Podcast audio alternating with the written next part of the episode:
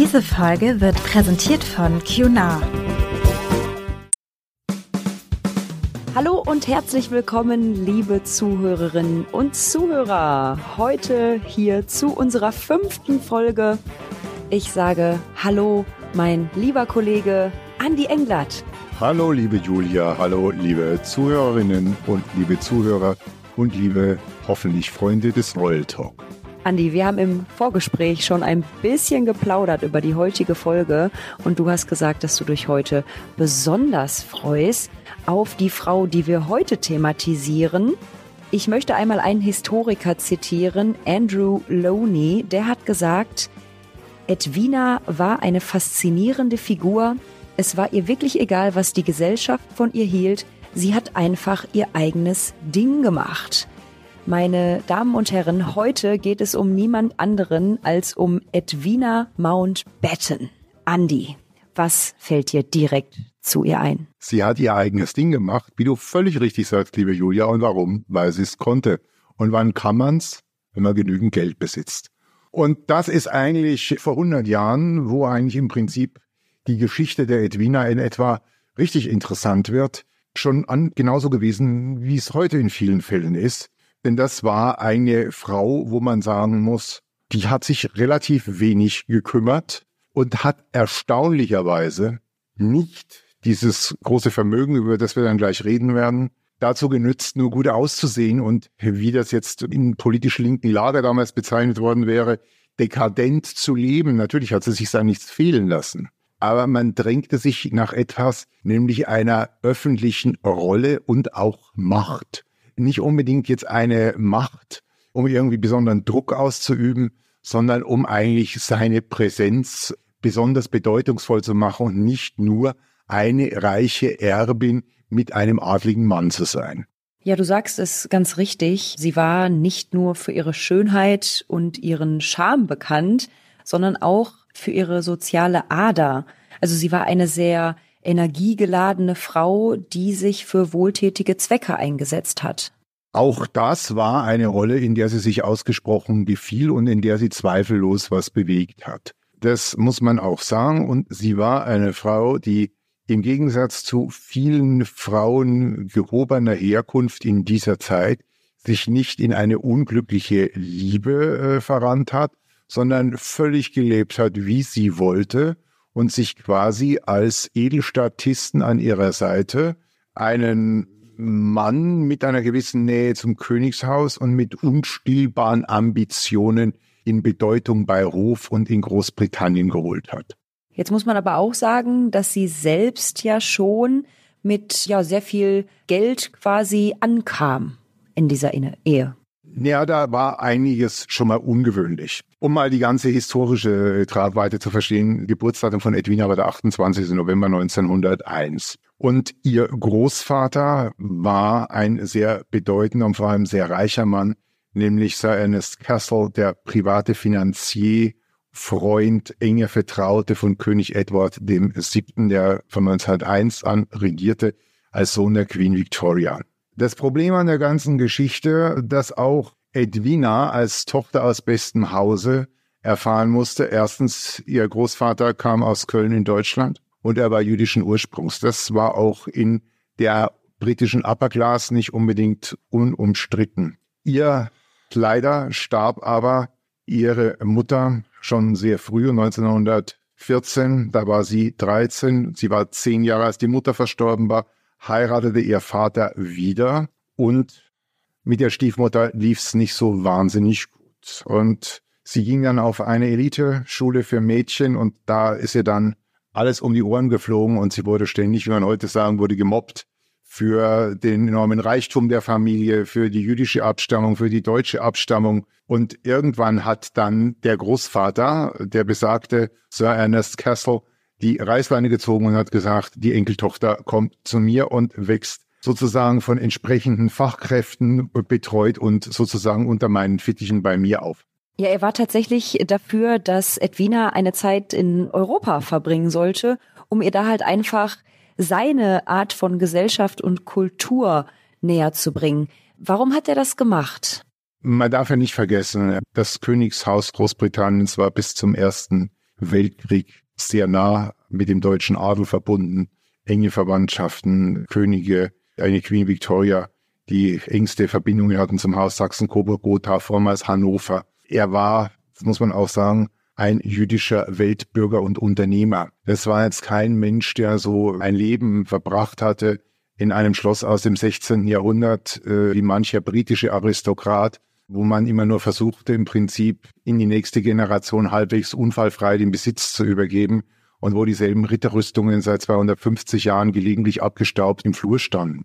Das ist jetzt ein bisschen übertrieben sicher ausgedrückt, aber das war auch eine neue Generation. Das war mehr oder weniger ein Self-Made Man. Das war einer, der es nicht von unten, das ist jetzt ein Unsinn, aber der es, ich sag mal, aus einer gehobenen Mittelposition nach ganz oben geschafft hatte.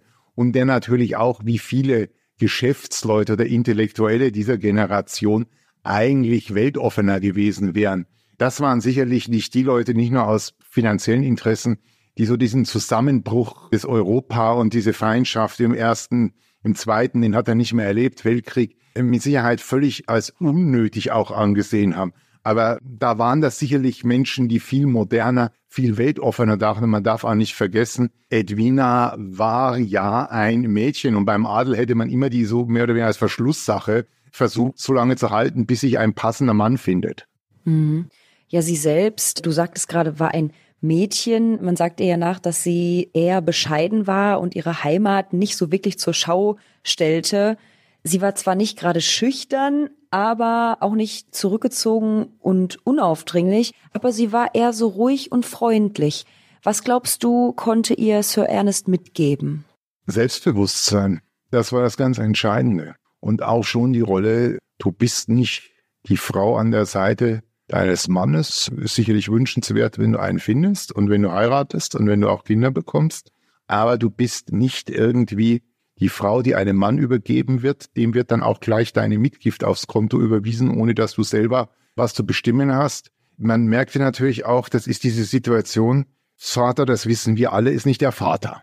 Und der hat vielleicht auch manchmal eine Altersmilde und vielleicht auch einen etwas anderen Blick auf seine Enkelkinder als auf seine eigenen Kinder. Da mag es viele Faktoren dazu geben. Und man hat ja auch gemerkt, der Großvater blieb ja auch konsequent, weil er 1921 gestorben ist hat er ihr im Prinzip das Vermögen hinterlassen. Und das waren zwei Millionen Pfund. Das klingt jetzt, naja, zwei Millionen Pfund ist keine schlechte Summe. Das waren aber zwei Millionen Pfund 1921. Und wenn man das mal hochrechnet auf heutige Kaufkraft, dann sind das knapp 110 bis 120 Millionen Euro. Mhm. Und das ist eine Menge Holz. Äh, definitiv. Äh, du merkst es selbst, da bleibt mir so ein bisschen die Worte im Mund stehen. Schauen wir einmal so ein bisschen rüber auf dann die Männer an ihrer Seite, wenn wir es äh, so umdrehen wollen. Da gab es tatsächlich zwei, die eine Rolle gespielt haben. Schauen wir erstmal rüber zu ihrem Ehemann. Wie oder wann hat sie ihn kennengelernt? Zu einem für beide günstigen Zeitpunkt. Wir reden von Louis Mountbatten, der mit der königlichen Familie verwandt war und zum Beispiel auch ein Neffe der Zarin Alexandra von Russland man hat sich 1920 kennengelernt, also der Großvater lebte noch. Das Vermögen war schon in greifbarer Nähe. Ein Jahr später gehörte es ihr. Und 1922 heiratete man in St. Margaret's, Westminster, mit sage und schreibe 8000 Gästen. Eingeladen auch Queen Mary, Queen Alexandra, also die Witwe von Edward VII., die Frau von George V., der Prince of Wales war dabei. Das war dann Edward VIII., der nie gekrönt wurde wegen auch Liebesdingen. Und da haben sich genau die richtigen gefunden. Nun muss man sagen, ja, wer war denn Louis Mountbatten? Hieß erstmal Battenberg und sein Vater war erster Seelord, aber zu einer sehr ungünstigen Zeit, denn er war 1900 geboren, also ein Jahr älter als Edwina. Und der Stern der Deutschen am britischen Hof und in der britischen Öffentlichkeit war schon rapide im Sinken. Sich von Battenberg auf Mountbatten umzubenennen, mag in gewisser Weise genützt haben, trotzdem galten die als die Deutschen und man hat eigentlich gesagt, ja, die Karriere von Louis wird wesentlich schwieriger als die seines Vaters, der erster Seelord war, also nennen wir es mal so eine Art Oberkommandierender der Navy, sprich Marine. Und was macht man dann in so einer Situation? Und der Louis ist dann mal in die Marine eingetreten, auch als Offizier und hat, er sah blendend aus für das damalige Verhältnis, hätte man gesagt, ein Herrenreiter-Typ. Groß, schlank, attraktiv, aristokratisch. Und man muss vor allem auch eines sagen, es hat schon in frühen Zeiten, hat später dann in einer Dokumentation einer seiner Offizierskollegen aus der frühen Jugend gesagt, wenn es eine Intrige irgendwo gab, war Mountbatten mittendrin, nicht weil er unbedingt persönliche Ziele damit verfolgt hätte, sondern Hauptsache, es ging um eine Intrige. Und ich denke mal, dass Mountbatten so eine Figur war, die kontrollierbar war. Man darf nicht vergessen, er hat 610 Pfund im Jahr verdient, als er Edwina geheiratet hat. Gehen wir wieder auf heute 35.000 bis 40.000 Euro Jahreseinkommen vor Steuern. Das ist natürlich jetzt nicht besonders viel gewesen, vor allem wenn man große Ambitionen hatte. Und das, denke ich mal, hat sich Edwina angeschaut, hat gesagt, naja, der kommt schon aus besten Kreisen, ist auch mit dem Hochadel verwandt. Marineoffizier sieht gut aus, ist groß und schlank und attraktiv, entsprach dem Schönheitsideal für Männer dieser Zeit. Und vor allem hat sie wohl, glaube ich, gemerkt, dass man mit ihm auch eine etwas ungewöhnlichere Form der Ehe führen konnte, als das normalerweise in diesen Kreisen in diesen Jahren üblich war. Tatsächlich, du sprichst es schon so ein bisschen an. Man sagt den beiden nach, dass sie eine offene Ehe geführt haben und ja, da so ein bisschen über den Tellerrand hinausgeschaut haben sollen. Wie kann man das und wie gerade würdest du das kommentieren? Es war schon sehr ungewöhnlich, dass in den 1920er Jahren eine Frau wie Edwina relativ offen kommunizierte, vor allem in der Londoner Gesellschaft, dass sie sich durchaus auch andere Männer als Liebhaber gönnen würde. Und Mountbatten hat da wohl auch mitgespielt und das auch akzeptiert, sogar mit manchen Männern da eine gewisse Freundschaft entwickelt. Die Ehe hatte zwei Töchter. Die jüngere Pamela, Jahre 1929, lebt noch immer, Lady Pamela Hicks. Und trotzdem hat man irgendwo das Ganze relativ spielerisch gesehen. Und wenn eine alte Dame wie Lady Pamela fröhlich dann erzählt dann in ihren Memoiren, ja, ich habe mich daran gewöhnt, bei meiner Mutter gab es immer eine ganze Menge von wechselnden Onkeln. Was das für Onkel waren, muss ich jetzt nicht weiter erklären. Aber das ging, mein Vater hat das auch irgendwie geschluckt und das war für ihn auch in Ordnung, weil er natürlich auch gewusst hat, diese enorme finanzielle Unabhängigkeit, die war natürlich auch für seine ganzen Ziele sehr hilfreich. Und dass er flexibel war, das hatte ihm schon ein bedeutender Kollege aus dem Militär, nämlich der Feldmarschall Sir Gerald Templer, direkt ins Gesicht gesagt und sagte, Sie können sich so verbiegen, dass wenn Sie eine Nadel verschlucken, scheiden Sie einen Korkenzieher aus. Und so ein Mann war auch äh, in den 20er Jahren offensichtlich bereit, dieses in den Augen der frommen und konservativen Landbevölkerung wahrscheinlich skandalöse Leben mitzuführen, das sich ja auch seine Frau wünschte. Man darf ja nicht vergessen, das war nicht die Frau, die in der Ehe unglücklich war und sich nicht mehr begehrt und verstanden fühlte und sich dann, nachdem ihr Mann schon 50 Geliebte gehabt hatte, auch gesagt hat, suche ich mal auch mal ein. Sondern das war eigentlich sie, die eröffnet hat und gesagt hat, ja, wir gestalten den ganzen Spaß jetzt mal ein bisschen offener. Mhm. Ja, tatsächlich. Gerade die reiche Erbin selbst hatte den Anstoß dafür gegeben, wie du es gesagt hast. Und auch sie vergnügte sich da in der britischen Society mit attraktiven Polospielern und auch Aristokraten, aber ließ da halt auch ihrem Mann einfach lange Leine. Und ähm, das Erstaunliche, denke ich, war einfach, du hast es schon so ein bisschen angesprochen, dass es für beide nicht nur in Ordnung war, sondern dass beide auch ganz genau wussten, was sie aneinander haben und dass sie etwas ganz Besonderes, Inniges aneinander haben, so dass sie hin und wieder auch mal so eine Art Ménage à trois gehabt haben. Etwas ganz Besonderes, gerade für die Zeit, oder?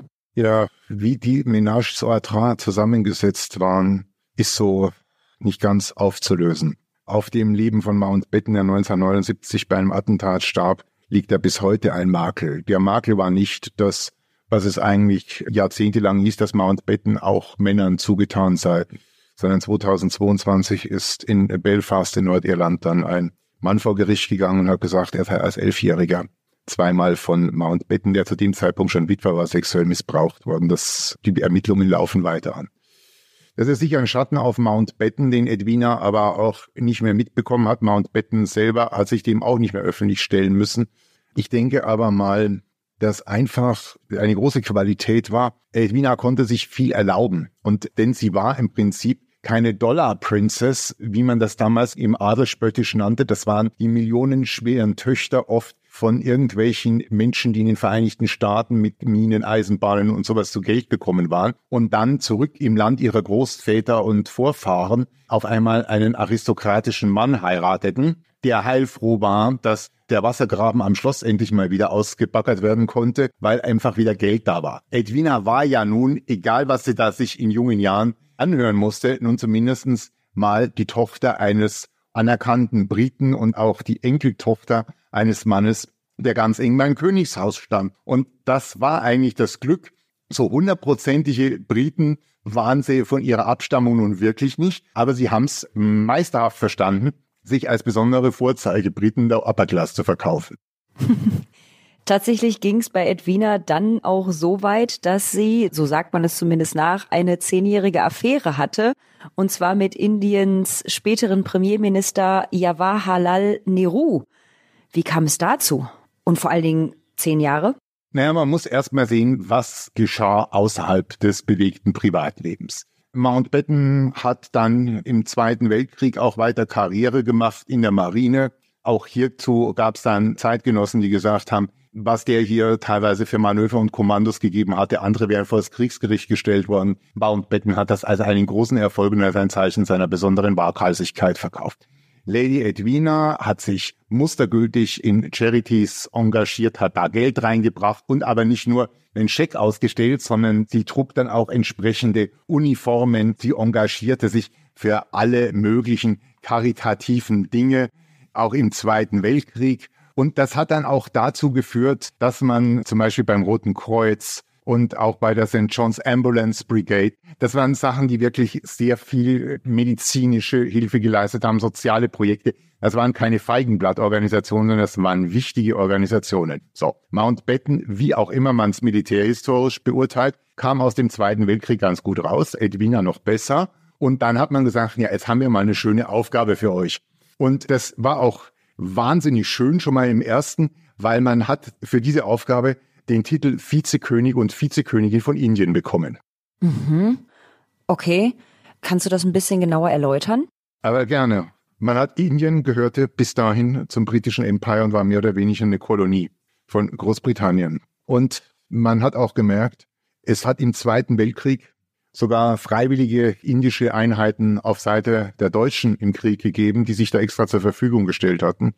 Und manch einer hat im Prinzip gehofft, wenn man sich mit den Deutschen verbündet militärisch, wird man vielleicht die Briten los. Und ein Land, das damals schon eine sehr hohe Bevölkerungszahl hatte, auch eine erhebliche territoriale Größe und eine mächtige Entfernung von London selbst. Da muss was geschehen, bevor das da ganz im Bürgerkrieg und sonst was aufgeht. Und man wusste ja, Edwina kann sich auf dem internationalen Parkett bewegen und Mountbatten laviert sich eh irgendwo durch und findet eine Lösung. Und dann hat man gesagt, so, Vizekönig und Vizekönigin von Indien, das waren sie 1947, 48 damals schon so beide hoch in den 40ern.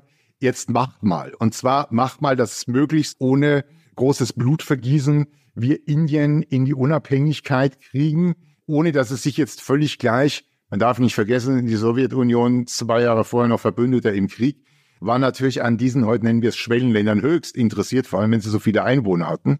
Also musste man schauen, dass man im Prinzip Indien, ich sage es jetzt mal sehr respektlos, los wird als britische Kolonie, aber nicht jetzt irgendwie da neue Feinde gewinnt. Und da hat man gesagt, ja, schick doch mal den besonders flexiblen Mountbatten, dem fällt schon irgendwas ein und seine Gattin dahin.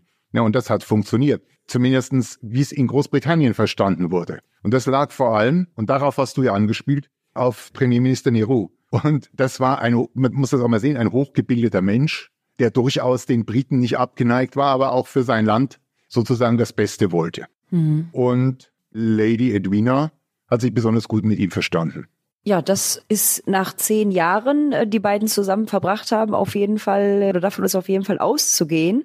Das war dann schon aber ein bisschen mehr als eine Affäre, oder? Also zehn Jahre lang sich mit jemandem gut zu verstehen und äh, sich immer wieder auch zu besuchen und auch die Möglichkeit dazu zu bekommen, da steckt ja schon eine gewisse Verbindung hinter. Man darf ja die Mountbattens nie unterschätzen und Edwina schon gar nicht. Und dass die sich jetzt irgendwie so mehr oder weniger hätte ansehen lassen wollen, so als eine Lady Chatterley oder so eine literarische Figur, die sich als männermordender Vamp da einen Liebhaber nach dem anderen einverleibt, der unter ihrem Stand ist, oder dass sie sich gar für Großbritannien sehr persönlich opfert, das war es nun auch nicht.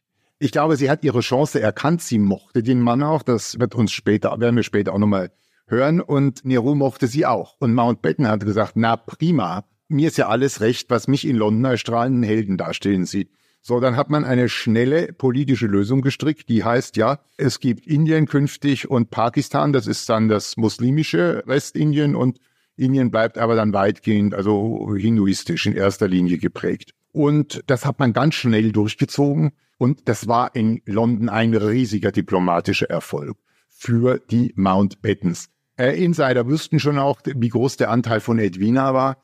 Aber man war auch clever genug, das jetzt nicht ganz so zu verkaufen, dass das jetzt noch ein Jahr und die hatte auch noch eine Affäre mit dem indischen Premierminister angefangen. Das ist aber auch ein schönes Beispiel, insbesondere für ihren Mann, weil es hat nichts genützt. In Indien gab es hinterher alle möglichen blutigen Auseinandersetzungen, die Zehntausende von Leben gekostet haben. Das haben dann internationale Tageszeitungen und kritische Journalisten, Fernsehen gab es damals noch nicht in dem klassischen Sinne, zur Kenntnis genommen, aber das war egal. Die Mountbattens kehrten wieder mal als die großen Triumphatoren nach Großbritannien zurück und wie du richtig sagst, die Freundschaft mit Nehru hielt lebenslang. Werbung Erfahren Sie das Neueste aus den europäischen Adels- und Königshäusern und über Berühmtheiten aus Film und Fernsehen. Jede Woche neu am Kiosk mit der Zeitschrift Frau im Spiegel. Royales Insiderwissen liefert die zweimonatlich erscheinende Zeitschrift Frau im Spiegel Royal. Spannende Reportagen, exklusive Fotos, emotionale Hintergrundstories und kuriose Lifestyle-Nachrichten mit Frau im Spiegel Royal sind Sie ganz nah dran an der adeligen Prominenz. Alle zwei Monate neu am Kiosk oder bequem nach Hause bestellen und attraktive Prämie im Abo sichern. Links zu den Bezugsquellen in den Show Notes. Ja, die Mountbattens, die standen also immer einmal mehr mit einem Bein im Gefängnis quasi, aber auch eben mit dem anderen halt wieder draußen. Sehr, sehr raffiniert da, was der Louis Mountbatten da immer wieder ausgetüftelt hat. Es gibt FBI-Dokumente aus den 1940er Jahren, die beschrieben generell das, naja, Treiben des jungen Paares, da ja auch gerade das Thema Homosexualität gerade zu dieser Zeit ja immer noch sehr verpönt war. Und auch da haben die beiden das so gedeichselt, dass diese Geheimnisse sogar erst nach ihrem Tod an die Öffentlichkeit herauskamen. Naja, die Menschen haben damals auch eine sehr einseitige Sicht in den meisten Fällen auf so ein Thema gehabt. Das war ganz einfach.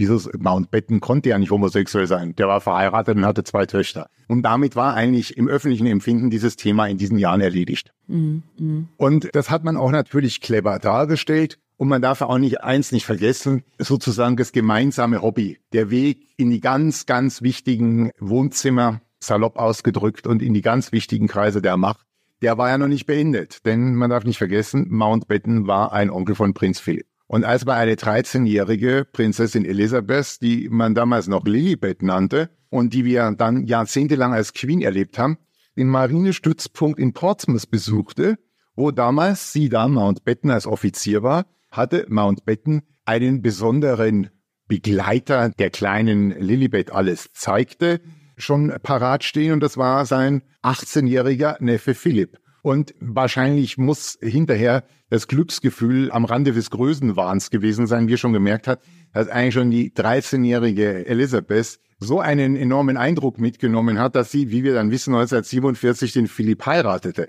Und dann war es ja auf einmal so, dass Mountbatten der Onkel des Prinzgemahls war oder der Schwiegeronkel der Queen. Also besser ging's ja kaum. Mhm. mhm. Das klingt auf jeden Fall sehr, sehr raffiniert und äh, wie ein sehr, sehr guter Plan, der am Ende irgendwie ja sehr gut zusammenpasst, äh, zumindest für die Öffentlichkeit und natürlich auch für das Paar selbst.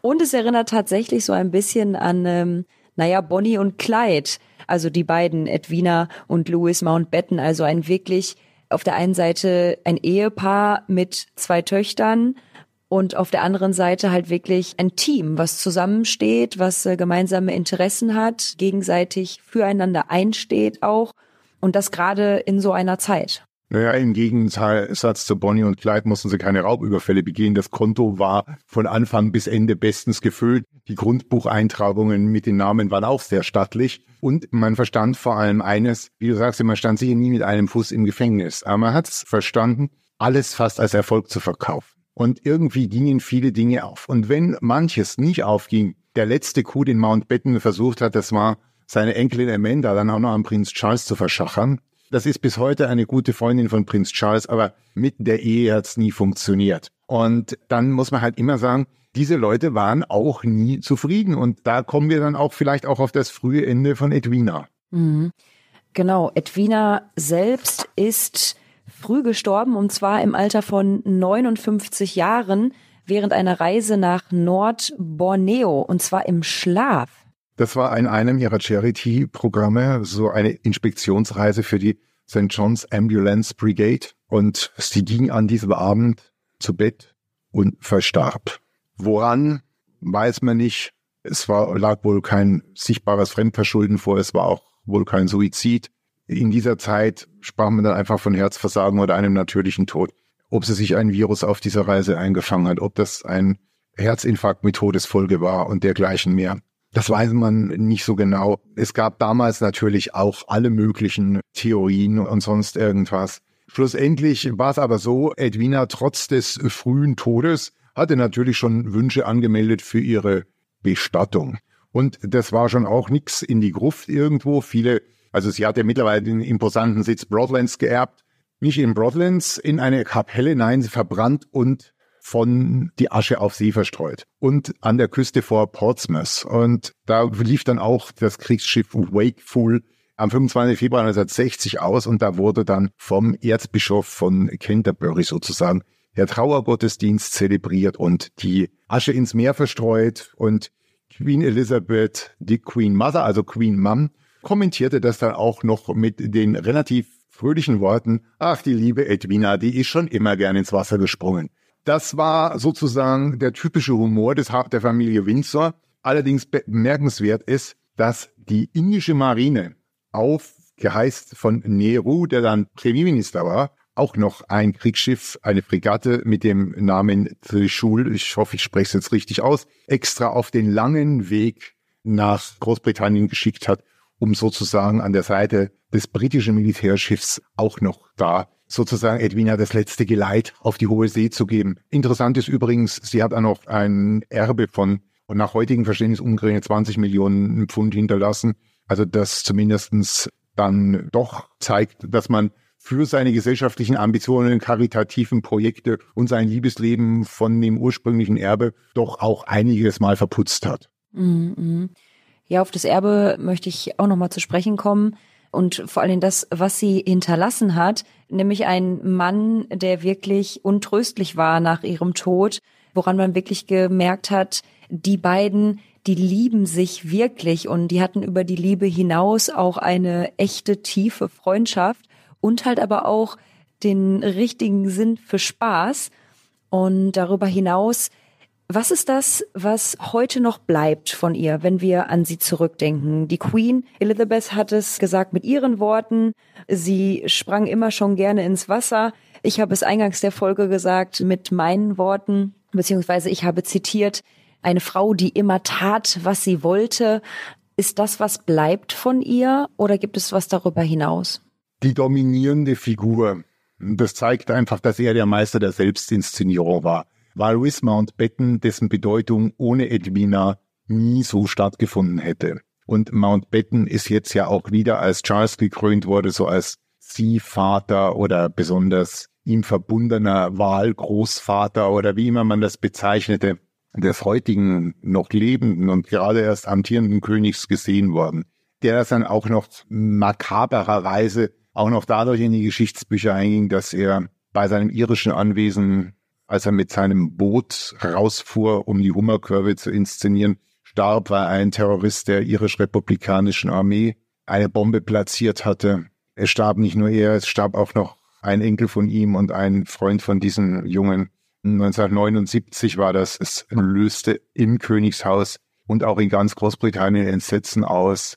Man war gewöhnt, dass die IRA vor allem auf in Nordirland auf britische Polizei und Militärkräfte oder möglicherweise Beamte der britischen Verwaltung Attentate ausübte, dass man aber so nah ans Königshaus ranging, auch wenn er nicht in der Thronfolgeliste stand, bei Mountbatten, das war schon ein Schlag. Und man hat auch gemerkt, das war auch ein politischer Schlag, der bis heute natürlich auch in britischen Geschichtsbüchern steht. Und der auch international noch, wenn man den Terrorismus der 70er Jahre beurteilt, europaweit, als eins der prominentesten Beispiele, vielleicht nach den Fällen Moro in Italien oder Schleier und Bubach in Deutschland, ist das schon auch eine Figur, die wieder im Geschichtsbuch heften geblieben ist. Edwina ist, sage ich mal, in Großbritannien immer noch eine Figur von gewisser Bekanntheit. Interesse in, allerdings, ich würde mal sagen, politisch schwindend. Aber wenn man das jetzt mal von dem Bild und der Emanzipation der Frau sieht im 20. Jahrhundert, wir haben schon in der letzten Folge der Prinzessin Margaret gesprochen. Lady Edwina ist ja nicht jemand, die sich hinstellte, wie es zum Beispiel dann die Enkeltochter von Kaiserin Sissi tat, Erschi genannt, die rote Erzherzogin, die sich hinstellt und sagt, ich will jetzt den Sozialismus und die Monarchie ist sowieso ein Parasitenstaatsform und pfui Teufel und ich wähle die Roten und spende den Roten. Das sind ja alles die, die haben sich ja nicht gegen die politische Klasse aufgelehnt. Die haben nicht die Monarchie angegriffen. Die haben mit Sicherheit niemals besondere Sympathien für linke Parteien oder gesellschaftlichen Umsturz oder sowas. Es war schön, man wollte schon auch anderen Frauen helfen, vor allem auch in, in karitativer Hinsicht dass man fast zufällig, möchte ich mal sagen, so ein Vorbild gesetzt hat, was alles möglich ist, wenn man eine Frau ist.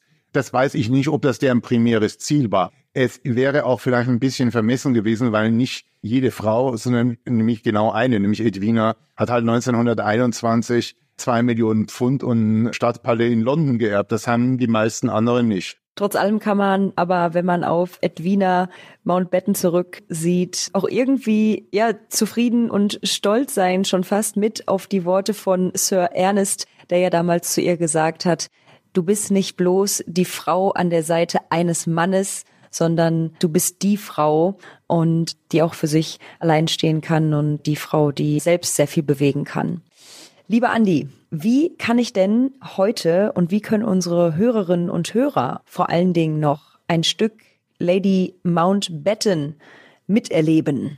Ja, es gibt den großen imposanten Familiensitz Broadlands, auf dem übrigens auch die Queen und Prinz Philipp 1947 ihre Hochzeitsreise gestartet haben. Man muss allerdings wissen, im Gegensatz zu vielen anderen britischen Schlössern und Herrenhäusern ist Broadlands kein Museum. Es gibt in kleineren Dosen die Möglichkeit, Führungen zu machen. Es gibt auch immer wieder Veranstaltungen in den enormen Ländereien, also sprich in den Parkanlagen rund um das Schloss. Es würde jetzt hier jede Zeit springen, das alles aufzudröseln, aber am besten würde ich empfehlen, Broadlands einfach im Internet einzugeben, auf die gut geführte Webseite zu gehen und zu schauen, ob möglicherweise, wenn man gerade in der Gegend ist oder dorthin reisen möchte, was es da für Möglichkeiten gibt, sozusagen Broadlands entweder vielleicht sogar bei den wenigen Führungen oder zur kurzen Phase, wo Räume im Schloss geöffnet sind, die zu besichtigen oder zumindestens ein Teil dieses Ambientes einfach einzuatmen, wenn man eine Veranstaltung besucht, die in den Ländereien stattfindet.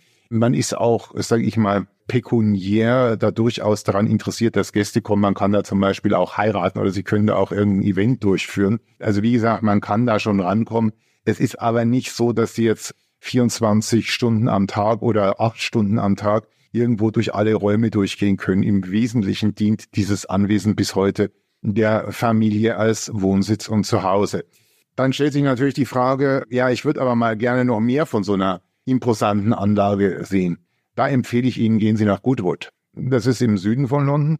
Das gehört dem Herzog, dem Herzog von Richmond. Ich hatte auch mal das Vergnügen, ihn zu besuchen. Da war er noch nicht Herzog, sondern sozusagen der Sohn des damaligen, mittlerweile verstorbenen Herzogs und hieß noch Lord March. Das ist ein riesiges Anwesen, was alles beinhaltet. Der, auf dem Grund finden Sie einen Flugplatz, einen Pferderennplatz, eine Autorennstrecke, eine organische Farmlandschaft, einen Golfclub und auch ein Schlossgebäude mit enormen Gemälden, die man teilweise kennt von Postkarten, Kalendern oder sogar britischen Briefmarken.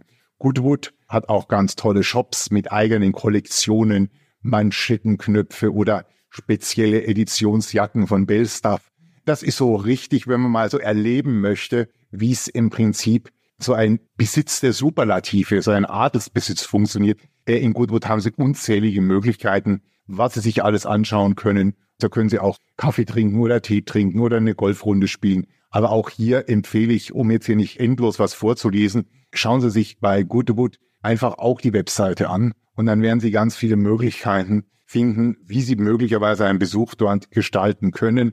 Es ist sehr imposant. Ich erzähle noch zum Abschluss die Anekdote, als ich damals das Vergnügen hatte, den Termin dort zu bekommen. Das ist ja ein Privatbesitz und da funktioniert ein Navigationssystem, auch nur in Maßen. Und dann hieß es, rufen Sie die Privatsekretärin an, wenn Sie die Einfahrt des Anwesens erreicht haben was dann auch geschehen ist. Und dann sagte sie, ja, ist ganz einfach, Sie fahren jetzt zum Haus. Und jetzt fahren Sie etwa drei Meilen, also wir befanden uns sozusagen am Schlosstor. Jetzt fahren Sie mal drei Meilen geradeaus, dann biegen Sie hinter dem Gebäude ab, dann geht's zwei Meilen durch den Wald, dann kommt eine Hecke und dann geht's nochmal eineinhalb Meilen und dann sind Sie beim Haus. Also das ist sehr bemerkenswert. Unter anderem auch deswegen, weil es bei äh, Goodwood etwas gibt, was es woanders nicht gibt, nämlich eine Rolls-Royce-Fabrik mitten auf dem Gelände. Bitte, das dürfen Sie sich jetzt nicht mit rauchenden Schloten vorstellen. Das ist der Marke geschuldet, eine Manufaktur für Luxusautos. Passt aber alles wunderbar. Da können Sie im Zweifelsfall an einem Tag noch sehr, sehr viel mehr sehen und auch öfter im Jahr als in Broadlands. Aber ein Besuch in Broadlands ist durchaus auch zu empfehlen. Nur wie gesagt, fahren Sie nicht auf Go Glücking, das ist schwierig. Ja, wie ich jetzt höre, gibt es einiges zu sehen und ja, auch einige Meilen zu fahren. Dann wünschen wir Ihnen auf jeden Fall viel Spaß dabei und ja, schauen Sie sich das Ganze an. Hier von unserem Royal-Experten Andy Englert empfohlen die beiden Ausflugsziele, die auf jeden Fall jede Menge zu bieten haben. Ja, lieber Andi, wir haben heute über eine Frau gesprochen, die nicht nur umwerfend aussieht und viel Geld hat, sondern die auch wusste, wie man sich verkauft. Eine Frau mit unglaublich viel Selbstbewusstsein, was sie dem Sir Ernest zu verdanken hat. Und äh, ja, eine Frau, die ein außergewöhnliches Leben geführt hat an der Seite von Louis Mountbatten, wir haben heute gesprochen über Edwina Mountbatten. Es hat mir wieder einmal riesig viel Spaß gemacht. Ich danke dir für deine Expertise, für dein Gespräch. Es ist mir immer eine große Freude, mit dir zu sprechen und deine persönlichen Erfahrungen zu hören und zu teilen mit Ihnen, lieben Zuhörerinnen und Zuhörern. Auch an Sie ein großes Dankeschön dafür, dass Sie wieder zugehört und eingeschaltet haben. Denken Sie daran, Mittwochs ist Royal Tag. Ich sende liebe Grüße an Sie nach Hause und an dich, lieber Andi, nach München. Und ich sende sie auch mit einem großen Dankeschön an dich, liebe Julia, und auch ein großes Dankeschön an alle Zuhörerinnen und Zuhörer und auch die vielen positiven, konstruktiven Feedbacks, die wir bekommen haben für mich als zwar langjährigen Royal-Journalisten, nicht unbekannt, aber als Debütant in der Podcast-Welt auch überaus erfreulich. Machen Sie es gut und bleiben Sie gesund.